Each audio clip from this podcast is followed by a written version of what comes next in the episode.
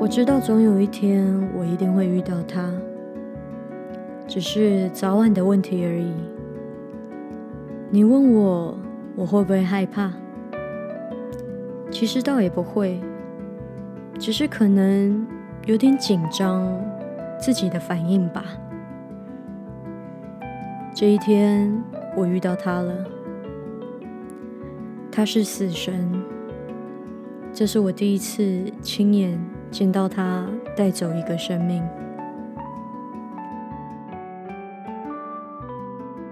欢迎你今天的到来，我是阿居，这是我的学医学心笔记。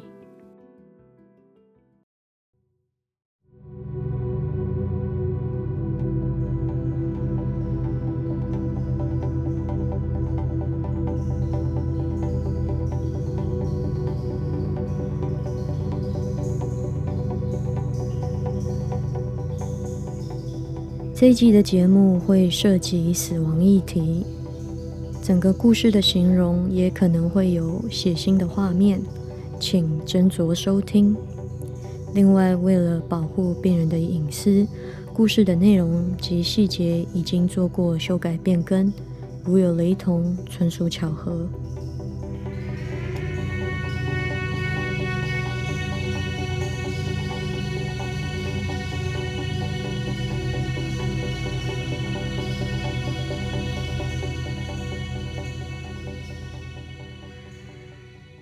今天晚上我在值班。每一次值班的时候，我都会想要吃一些垃圾食物。现在是晚上，我坐在休息室里面，吃着我手中的汉堡。唉，吃垃圾食物才能有一种被安慰到的感觉。身体很累，大腿很酸，我就是想吃垃圾食物嘛。汉堡一定要配一个。很大一盘的薯条，就正在我吃汉堡吃的很高兴的时候，我收到了一则简讯，是老师传来的。老师传简讯给我，只有两种可能：第一个，在外科实习，可能就是要我去手术室里面帮他的忙，或者是就在旁边看着学习学习。第二种可能呢，就是要我去看病人，因为可能在急诊室里面有需要外科服务的病人，又或者是在医院的其他地方也有需要外科服务的病人。但是这一篇简讯有一点不一样，他写着 “GSW to the ER in five minutes”。GSW 什么意思？Gunshot。Wound，枪伤。五分钟后会有一个枪伤到我们的急诊室。他说：“See you there，那里见。”今天是我在外科实习的第二天，这是我见到的第二个枪伤。最近大温哥华地区的枪击案特别的多，随便划一下新闻就有好几个，尤其是这几个月。昨天上班的时候，我已经跟着老师看过了一个枪伤，今天又来了一个。我急急忙忙的把我手中剩下最后一点点的汉堡给吃掉，放下一切，就跑步跑到我们的急诊室。在这个路上，老师又传了一个简讯，记得要戴 N 九五口罩。在这个疫情的过程中，所有这种紧急的。重伤的病人来到我们医院的时候，我们当然不知道他有没有 COVID-19，所以一律都要戴 N95 口罩。在走去急诊室的路上，我想到昨天中枪的那个小伙子，他活下来了，还好，中枪的部位没有太影响到生命。我心里不禁开始在想，不知道今天这一位。他又是哪里中枪了呢？遇到 GSW，第一件想的就是子弹打在哪里。我已经到了重伤区了，我把简讯传回去给老师。老师说他离医院还有二十分钟，要我在重伤区候着。然后他还特别交代，不要干扰到别人的工作，静静的在一旁观察，静静的在一旁听，把最新的消息全部传简讯告诉他。目前已经输了三袋的血了，我传给老师，总共有三个伤口，左边的胸腔，右边的胸腔，还有背后还有一个。GCS seven。GCS 是医学上评估病人昏迷指数的一个指标，满分是十五分。GCS 昏迷指数七，代表病患是重度昏迷的。Fast positive。Fast focus assessment with sonography for trauma 是在面对重大外伤或者是躯干受伤的病患的时候。用超音波的技术来检查身体里面是否有不正常的气体或者是液体。在这个病人身上，我们要看的就是在他的身体里面是否有不正常的血液。不意外的，fast positive 意思就是他的体内正在出血，患者的血压变换的非常的大，因为出血的关系，我们正在。大量的给他输血。当我们的医院一遇到这样子的重大创伤的案例的时候，医院有一套自己的系统，有一个重大创伤 （major trauma） 的团队会在第一时间赶到现场。这个团队里面的人都是固定的，他们会在第一时间带上很大的名牌贴在身上。告诉在场的所有的人，他们是谁，他们的名字叫什么，他们在这个重大创伤的处理中将会扮演什么样的角色。比如说，在场的有一位身上就贴了 ER nurse Catherine，他会负责 medication，他会负责给这名病人他的药物。另外一位是 trauma team leader，他会是在整个。重大创伤的处理过程中，扮演一个领导者、观察者的角色，他是不会去碰病人的。另外还有很多其他的团队，比如说会有人专门负责协议的输送，有人会站在一旁记录所有发生的事件。这一切的安排，都是为了在这个很紧急、生命垂危的情况下。有一个可以依靠的系统模式来拯救这个病患的性命，但是不管我们再怎么去准备，面对这样子的重大创伤，整个场面还是容易会混乱，进进出出的人很多，你也可以感受得到，每一个人都非常的紧张，速度都非常的快，因为必须得快。分秒必争的在拯救这一个重大创伤的病人的性命。我站在一旁看，当然我什么也不能做，我就是把我所听到的全部照老师的指示传简讯告诉他，告诉他病人现在的血压如何，心跳如何，是不是需要做电击的动作，我们又给了他什么样的药物。输了几袋的血，又输了几袋的血小板。在这个抢救过程中，我们希望能让病患越稳定越好，这样子我们才能用很快的速度把他送进手术室里面。从我们的急诊室到手术室推送的过程已经有安排好的路线，但是病人必须要先。在生命迹象稳定的过程中，才能做这样子的一个转移的动作。在这个时候，Major Trauma 的 Team Leader 说话了：“大家安静一下。如果你不需要说话，就不要讲话。没错，在这个很混乱的场面，每一个人的沟通都是非常重要的。”如果有太多的杂音，会听不清楚对方在说什么。所以每一句话，每一个发出的声音，都必须是跟抢救病人有关，其他的闲聊真的不能在这个场合出现。我看着这个 team leader 跟团队里的每一个人 check in，问他们那边状况怎么样，并且给予指令。我们还需要十袋的血。这个时候就有相应的人会去跟医院的血库联络，带上更多的血液。我们必须要有时代的血在身边，才能够转移到我们的手术室。这个是 leader 下的指令。很快的，我们的老师也到了。我帮他很快的穿上手术室用的无菌衣。虽然说在这个状况下，我们没办法做一个很完整的消菌消毒的动作，但是为了保护病人，还是要至少穿上无菌衣跟戴上无菌手套。我的这名老师是专门做。重大创伤的一个外科医师，所以常常在医院有出现重大创伤的时候，他都会是第一个被告知的，而且也需要马上赶到现场。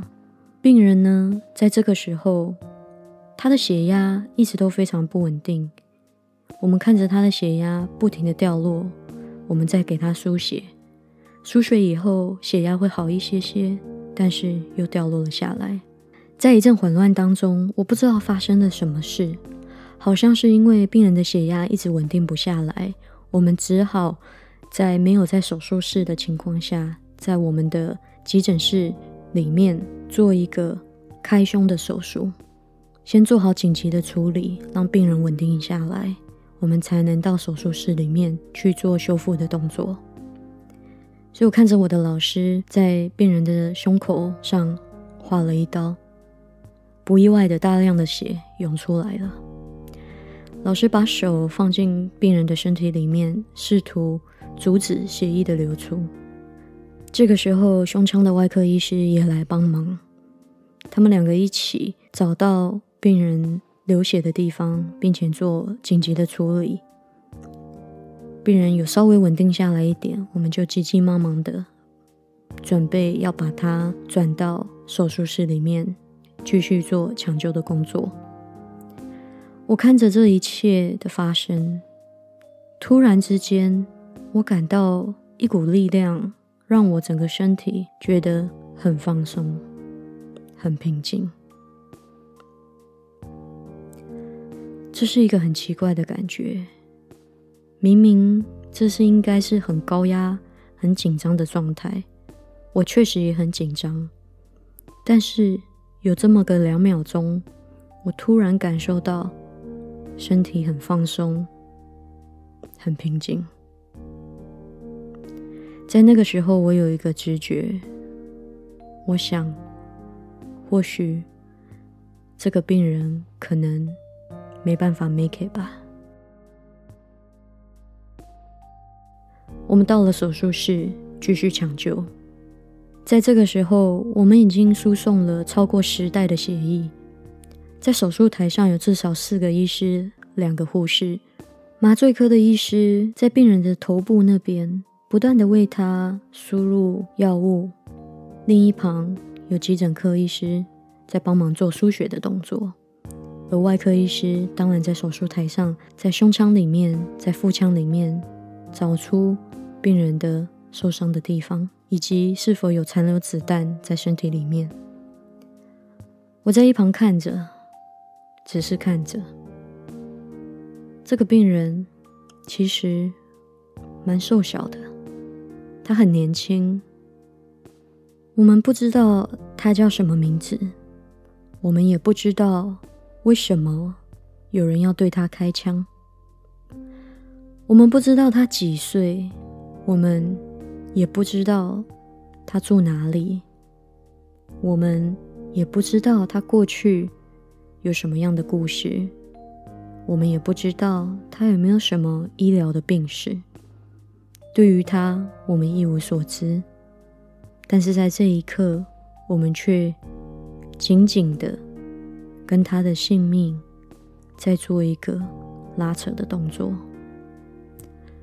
在手术室的外面坐了三个警察，警察是不能进手术室的，他们只能在那边等候，等我们告知手术结束后病人最后的状况是什么。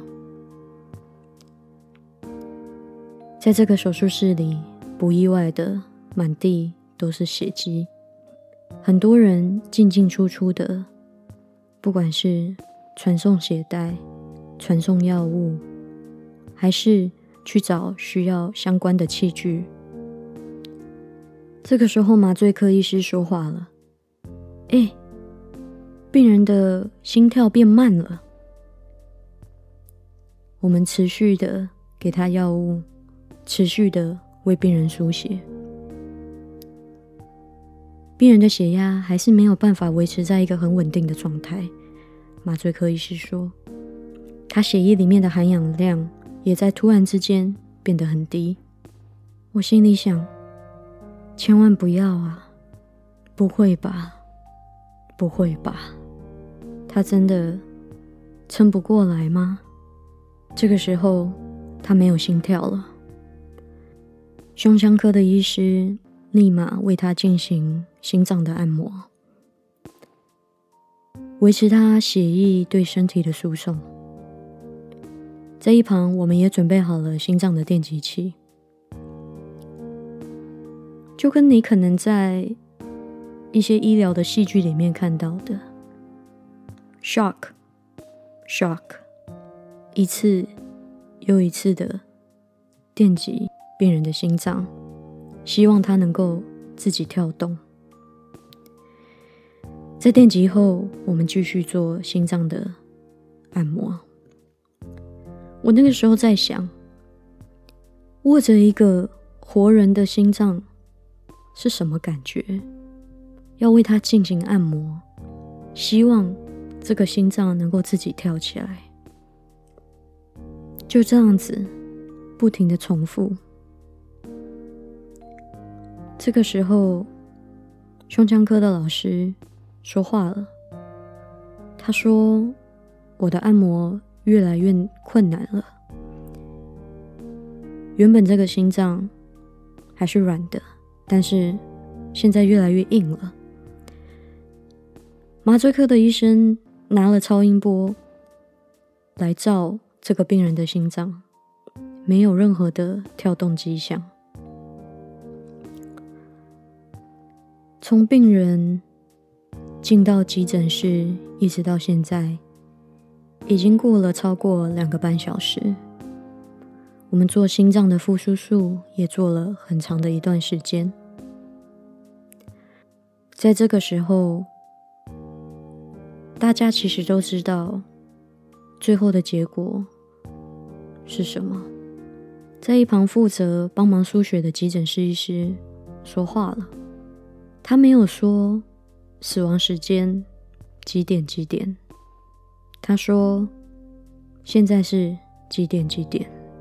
即使对于一个医生来说，死亡两个字也是很难说出口的。”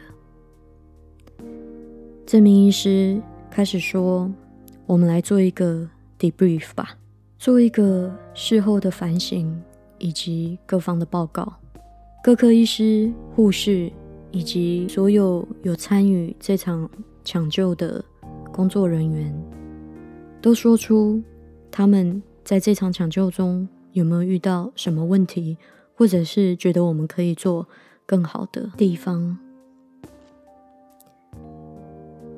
病人还躺在手术台上面，每一科的医师跟护士都说出这一场抢救我们已经尽力了。没有遇到什么问题，一切都是照着我们该走的步骤跟流程去走的。这个时候，手术台上的医师开始揣测这个病人在最后到底发生了什么，是成为这场抢救失败的原因。可是，如果我们没有做验尸，我们是没有办法完全的确定。最后让抢救失败的原因是什么？我看着手术台上的老师们开始为我们的逝者把他的皮肤、把他的身体缝起来。他的胸腔是开的，腹腔也是开的。我站在手术室里面，看着逝者，看着他的身体全裸的、毫无遮掩的躺在手术台上，连他内部的器官也都这样子被曝露在外面。我觉得好不舍，他这么的年轻。却是用这样子的方式离开这个世界。他是谁？为什么他会受到枪伤？为什么会有人对他做出这个行为？他的家人呢？他的人生到现在都经历了一些什么？他有工作吗？还是他还是学生？他的兴趣是什么？他在哪里出生？他又是怎么成长？他的生命为什么在今天就结束了呢？在手术室里，我站在麻醉科医师的这一边，我看着他的头发，他的面容，好像就是在睡觉一样，但是他的身体正在。被我们的老师缝起来当中，我不禁想要问：我们还能为他做什么吗？